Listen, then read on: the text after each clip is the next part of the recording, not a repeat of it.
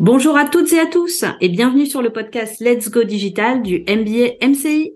Je m'appelle Valérie, je suis passionnée de communication digitale et je vais interviewer Véronique qui dispose d'une grande expérience dans le secteur agroalimentaire. Quand on s'intéresse à Internet et à la tech en général, on parle régulièrement de blockchain. Mais en dehors des crypto-monnaies et du Bitcoin, à quoi ça sert concrètement et comment ça fonctionne? Comment la blockchain peut être un gage de confiance pour l'agroalimentaire? Véronique va nous aider à décrypter le sujet et plus précisément comment la blockchain est utilisée dans la traçabilité alimentaire et ce que cela va pouvoir apporter aux consommateurs. À toi Véronique. Oui, bonjour Valérie, merci de m'accueillir pour cette interview et ce podcast. Je suis Véronique Espadina-Languille. J'ai travaillé de nombreuses années dans le secteur agroalimentaire, tel que la distribution ou pour un laboratoire de physico-chimie, réalisant de la prestation de services analytiques à destination des industries agroalimentaires, telles que le food, le feed, le pet food ou le nutraceutique. Dans ce laboratoire, nous réalisions des analyses qui permettaient aux industriels de rédiger ou d'établir leurs étiquetages nutritionnels, de renseigner leur Nutri-Score ou encore de vérifier l'absence de contaminants. Suite à cette historique, j'ai une sensibilité accrue à la qualité des produits euh, alimentaires. En débutant le MBA MCI, je me suis fortement intéressée à la blockchain, mais j'ai surtout cherché à comprendre à quoi la blockchain pouvait servir en dehors de la finance et des crypto-monnaies. J'ai donc fait des recherches pour en découvrir l'application et l'intérêt dans le secteur agroalimentaire. Dans un premier temps, pourrais-tu nous expliquer le plus simplement possible ce qu'est une blockchain ou au moins euh, nous donner les concepts clés? Alors, la blockchain fonctionne sur euh, cinq grands principes qui sont, premier point, la technologie de livre distribué. C'est un grand registre informatique construit comme le modèle d'un livre comptable et partagé par tous les participants. Le deuxième principe étant la décentralisation. Aucune autorité ne contrôle la blockchain. Il n'y a pas de tiers de confiance. Exemple, quand vous déposez de l'argent dans votre banque, le tiers de confiance, c'est votre banque. Son contenu ne peut être ni contrôlé ni manipulé par une seule et même personne ou par une entité unique. Le troisième point étant le consensus. Le fait qu'une transaction soit acceptée est le fruit d'un consensus et non d'une institution centrale. C'est donc l'ensemble des participants à la blockchain qui valide la transaction. Le quatrième point étant l'immuabilité. Il est impossible de supprimer ou modifier des écritures. Et enfin, la confiance partagée et la transparence. Il y a partage des données, des opérations et du consensus. Très bien, mais du coup, comment ça fonctionne? Quel est l'intérêt de ce principe? Alors, chaque transaction est enregistrée sous forme de bloc de données. Chaque bloc est relié à ceux qui le précèdent et à ceux qui le suivent. Les transactions enregistrées sont soudées ensemble dans une chaîne irréversible. Les éléments deviennent alors infalsifiables. Cela renforce la confiance dans les éléments qui y sont inscrits. Cela donc lui confère plusieurs caractéristiques telles que l'immuabilité, toute falsification par un intervenant mal intentionné devient alors impossible. Et donc grâce à cette structure, cela garantit les éléments qui y sont inscrits. Y a-t-il une ou plusieurs blockchains? Alors, il existe trois grands types de blockchains. Tout d'abord, les blockchains publiques qui sont complètement décentralisées, la plus connue, euh, c'est Bitcoin ou encore Ethereum ou même euh, Litecoin. Il existe ensuite les hybrides qui sont quasi décentralisés et enfin les privés qui sont centralisés par une entité unique. On peut prendre l'exemple de Hyperledger Fabric ou Corda. Elles peuvent être accessibles publiquement, mais il faut une permission pour y accéder. Hmm, merci pour ces précisions. Tu me peux parler d'industrie agroalimentaire, mais je n'ai jamais vu ça sur les produits que je consomme. Je vais te prendre un exemple concret et de saison il y a encore euh, quelques, quelques jours de cela avec le saumon Laberry. Sur l'emballage de ce saumon, tu vas pouvoir trouver un QR code que tu vas pouvoir scanner, ce qui va te permettre d'obtenir des renseignements supplémentaires sur le produit que tu vas acheter. Ok, donc on va y retrouver plus d'informations, mais quel type d'informations complémentaires? On va retrouver l'espèce du saumon, la localisation des fermes d'élevage, des explications sur l'élevage de ces poissons, ou encore l'alimentation qui leur a été donnée. Ah oui, ça va très très loin. Oui, et pour l'exemple de l'alimentation, on va pouvoir avoir des détails comme une alimentation sans OGM, sans protéines animales d'origine terrestre, sans huile ni farine de poisson, ou encore son cycle de vie ou sa durée d'élevage, et même sa préparation. Y a-t-il uniquement des informations sur le produit ou est-ce que la marque en profite pour communiquer d'autres éléments? La marque en, profite pour justement communiquer sur d'autres éléments comme sa charte qualité par exemple, sur ses engagements à, à avoir euh, des saumons fumés en France, des produits issus de saumons nourris sans OGM. En résumé, l'ensemble des éléments indiqués juste avant sont des éléments qui ont été mis en place par la marque depuis mai 2019 grâce à la technologie de la blockchain. Et sur ce cas, il s'agit d'une blockchain qui s'appelle IBM Food Trust. Y a-t-il d'autres marques qui se sont engagées dans de telles démarches? Oui, bien sûr. Euh, on peut prendre l'exemple du jambon Herta euh, sur euh, différentes références.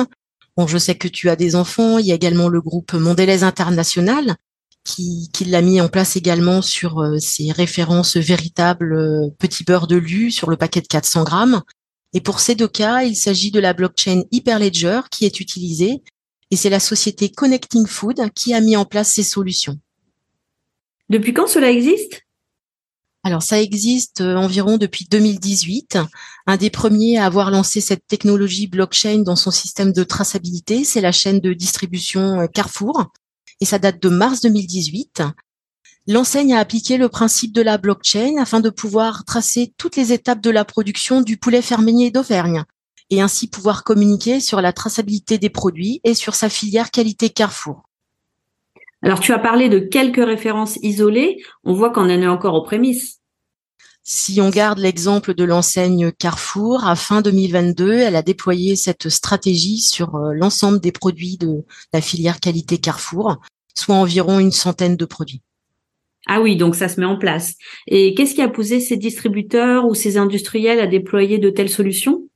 Alors la réglementation est très importante en France et se cumule à la présence de labels qui permettent de garantir des standards de qualité ou d'hygiène.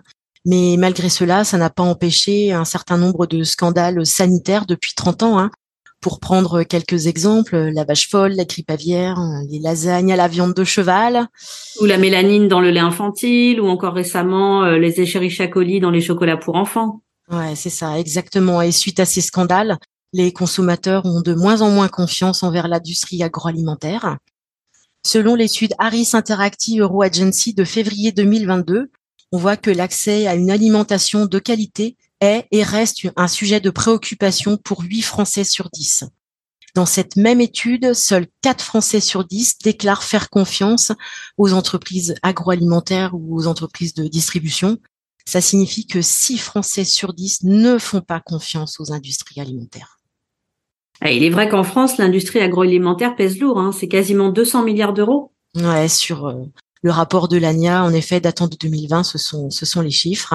En comparaison, l'automobile représente environ 227 milliards d'euros. Oui, et pour compléter tes chiffres, hein, l'agroalimentaire, c'est 15 000 entreprises, c'est plus de 433 000 employés. C'est le troisième secteur qui contribue à la balance commerciale française.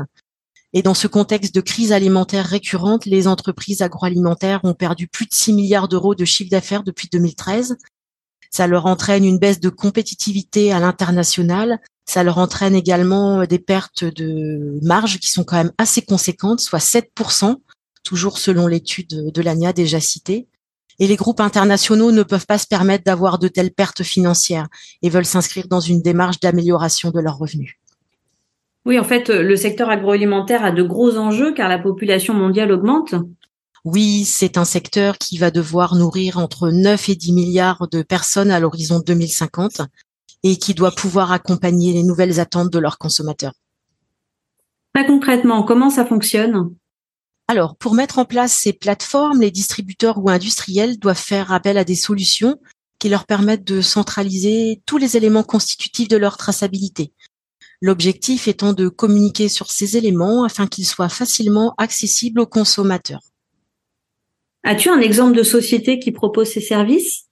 Alors j'ai pu en identifier plusieurs, euh, Crystal Chain, Connecting Food ou encore IBM Food Trust.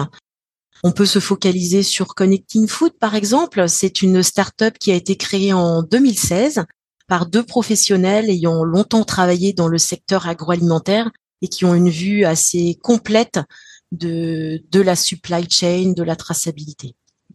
Et quels sont les principes de cette solution? Alors, dans le logiciel de Connecting Food, il existe deux principales fonctionnalités.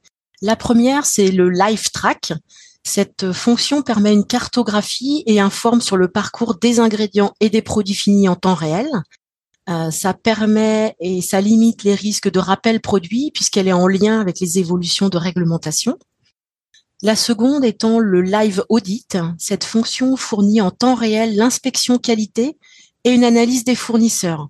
C'est donc une solution d'audit digital qui permet la vérification de spécifications produits avant la mise en place des informations sur le système de la blockchain. L'ensemble des éléments sont donc tracés et vérifiés avant la mise sur la blockchain. Connecting Food permet à l'industriel d'intégrer des données qui sont transparentes et fiables, permettant ainsi de redonner confiance aux consommateurs. Et donc, les éléments collectés, tracés, permettent d'apporter une solution au manque de confiance envers le secteur de l'agroalimentaire. Et donc, cette fameuse traçabilité tant attendue par les consommateurs. Quelques mots pour conclure ce podcast, Véronique? Alors euh, oui, le seul point que moi j'ai pu identifier, c'est que ce sont essentiellement de, grands groupes hein, qui ont mis en place ces solutions. Il y a encore peu de PME qui, sont, qui se sont lancés dans l'aventure blockchain.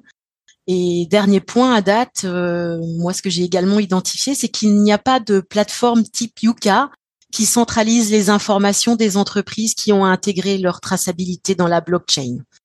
Concrètement, cela prendra pour moi encore un peu de temps pour que le consommateur identifie ces améliorations et que cela se ressente dans l'image que le consommateur a des industriels de l'agroalimentaire. Je te remercie pour les explications très complètes apportées sur l'utilisation de la blockchain euh, dans la traçabilité alimentaire. Je te remercie infiniment, Véronique, euh, pour les explications très complètes apportées sur l'utilisation de la blockchain dans la traçabilité alimentaire. Je vous dis à tous à très bientôt dans un nouvel épisode du podcast Let's Go Digital. Merci à toi Valérie pour cet échange. À bientôt.